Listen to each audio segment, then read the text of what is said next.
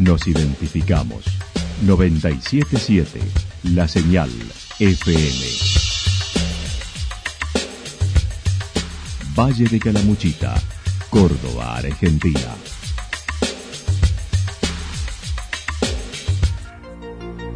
El más completo resumen de las noticias de la región, encontralos todos los días a las 12 y 30, a las 16 y a las 22 horas. Panorama de noticias. Por la 977, la señal FM nos identifica también con las noticias.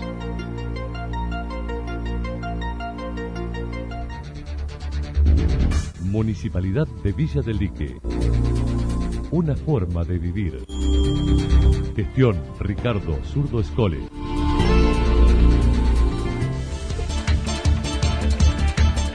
A esta hora hacemos un repaso por la información regional a través de los títulos. Récord de contagios en Santa Rosa y pedido de extremar cuidados. UEPC solicita suspender las clases en las escuelas que tienen mayores contagios. El jefe comunal de Potrero de Garay ratificó ante la justicia el evento de la familia Pena. La actualidad en síntesis. La actualidad en síntesis. Resumen de noticias regionales producida por la 977 La Señal FM. Nos identifica junto a la información.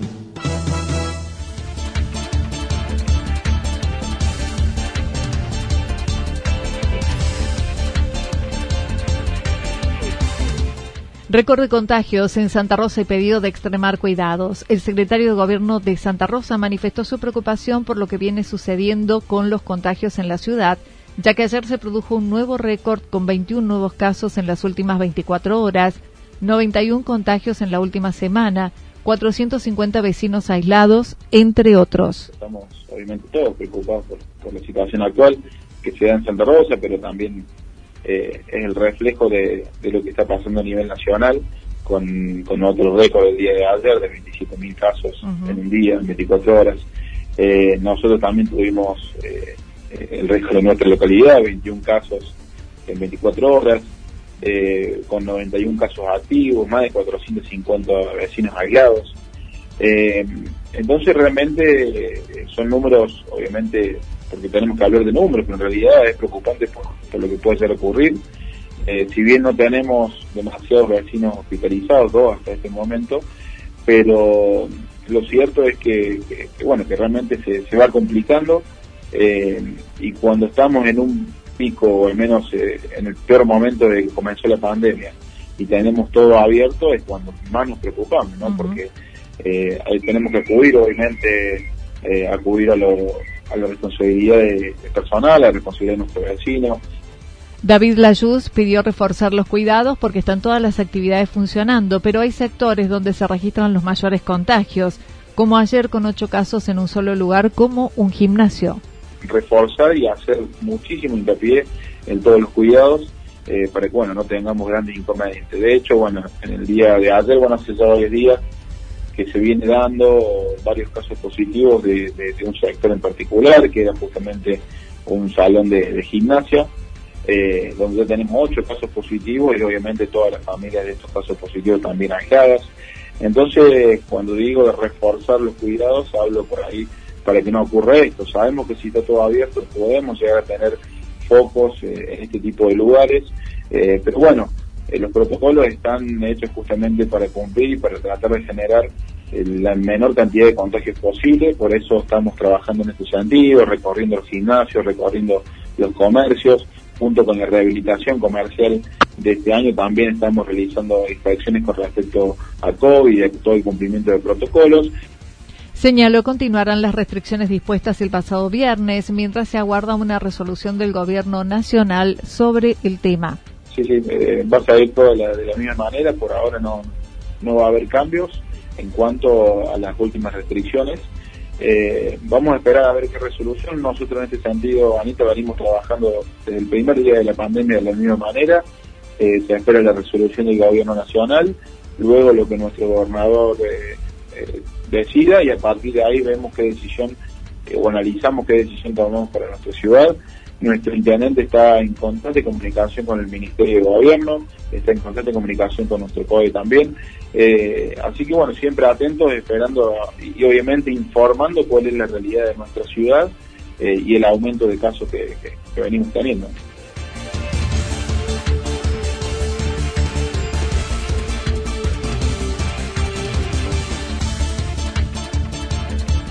UEPC solicita suspender las clases en las escuelas que tienen mayores contagios.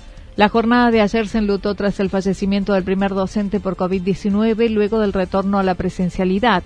Reina, de 47 años, se desempeñaba como profesor de educación física en el programa de inclusión y terminalidad de la educación, el PIT, de Morteros y en instituciones de nivel primario.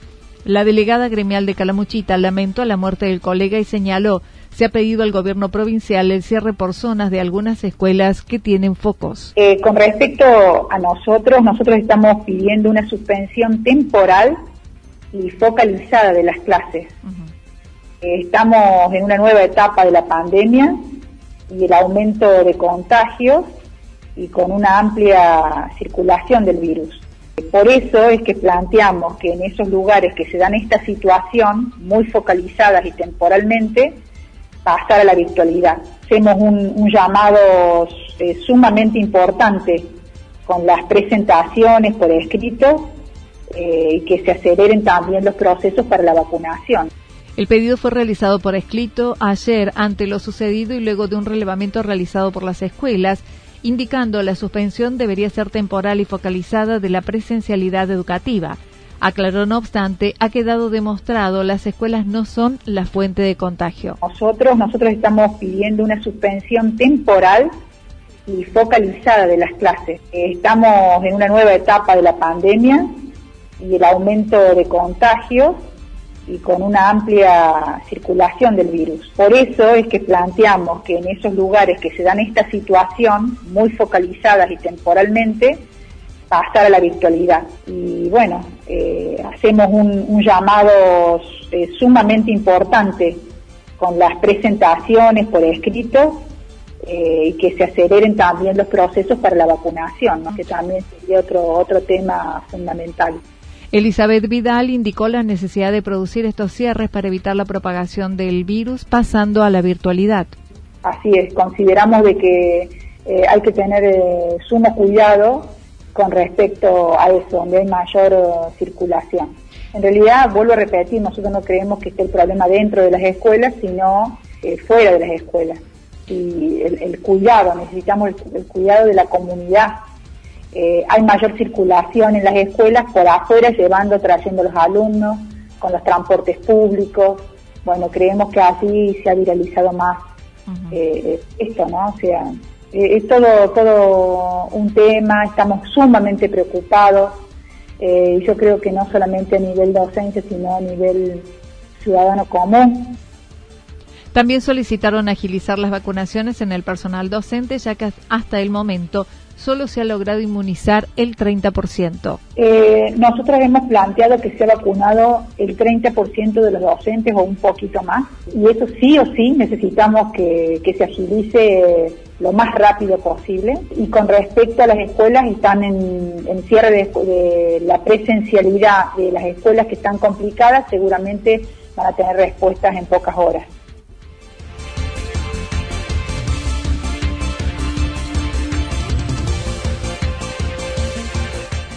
El jefe comunal de Potrero de Garay ratificó ante la justicia el evento de la familia Pena.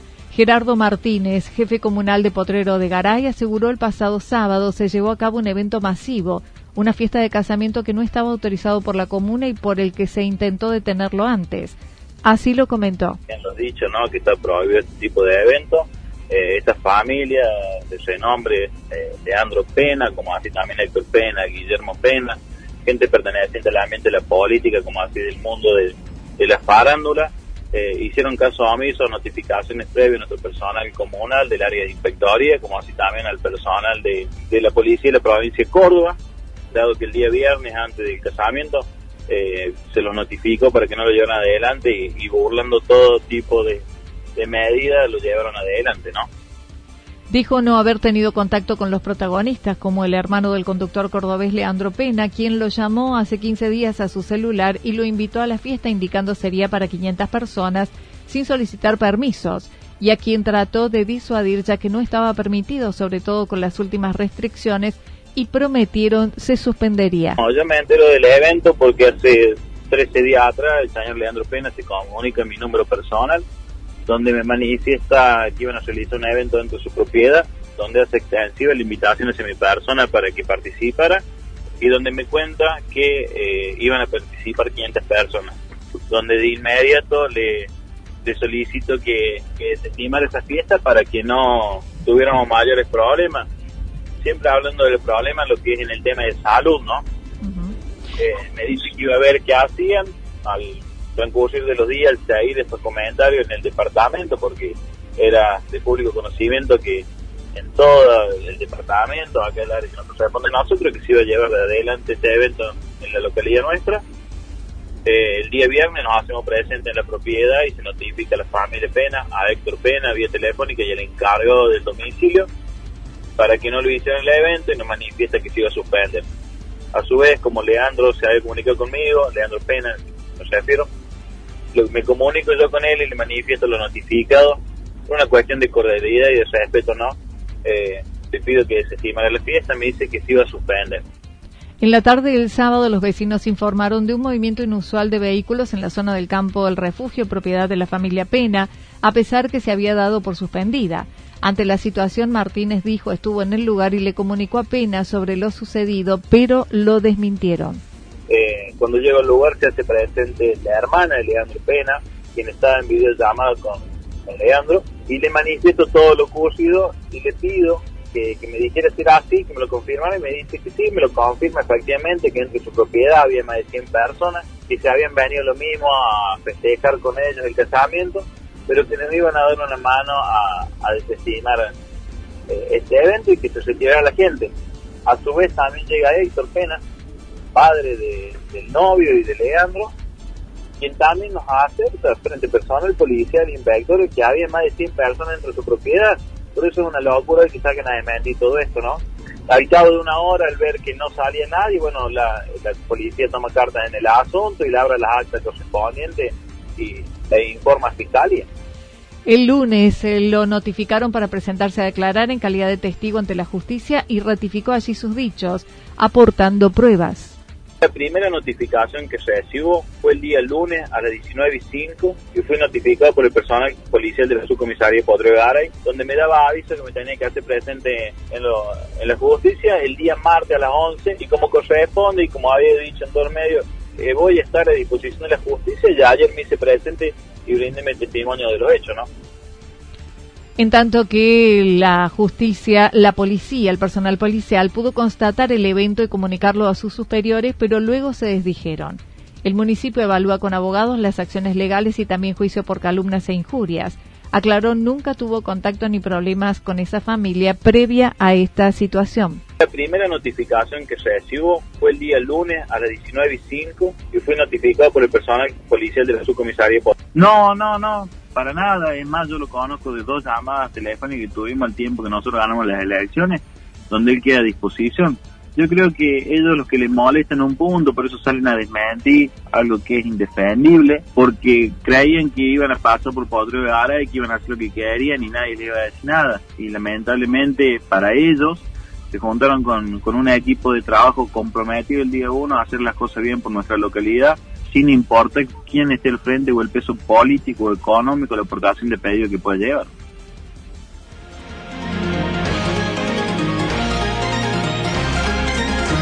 Toda la información regional actualizada día tras día.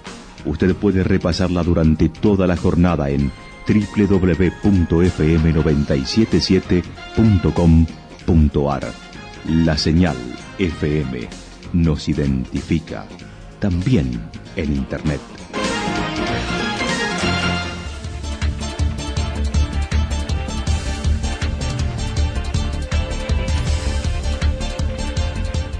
El pronóstico para lo que resta de la jornada indica despejado, puede haber algunas nubes, temperaturas máximas entre 23 y 25 grados, el viento soplando del sector norte entre 7 y 12 kilómetros en la hora. En tanto, para mañana jueves anticipan algo nublado, temperaturas máximas similares a las de hoy, entre 24 y 26 grados, las mínimas entre 11 y 13 grados, el viento del sector nor-noreste entre 13 y 22 kilómetros, sobre todo en la tarde. Datos proporcionados por el Servicio Meteorológico Nacional. Municipalidad de Villa del Lique. Una forma de vivir. Gestión Ricardo Zurdo Escole. Lo que sucedió en cada punto del valle. Resumimos la jornada a través del informativo regional en la 977. 977 La Señal FM.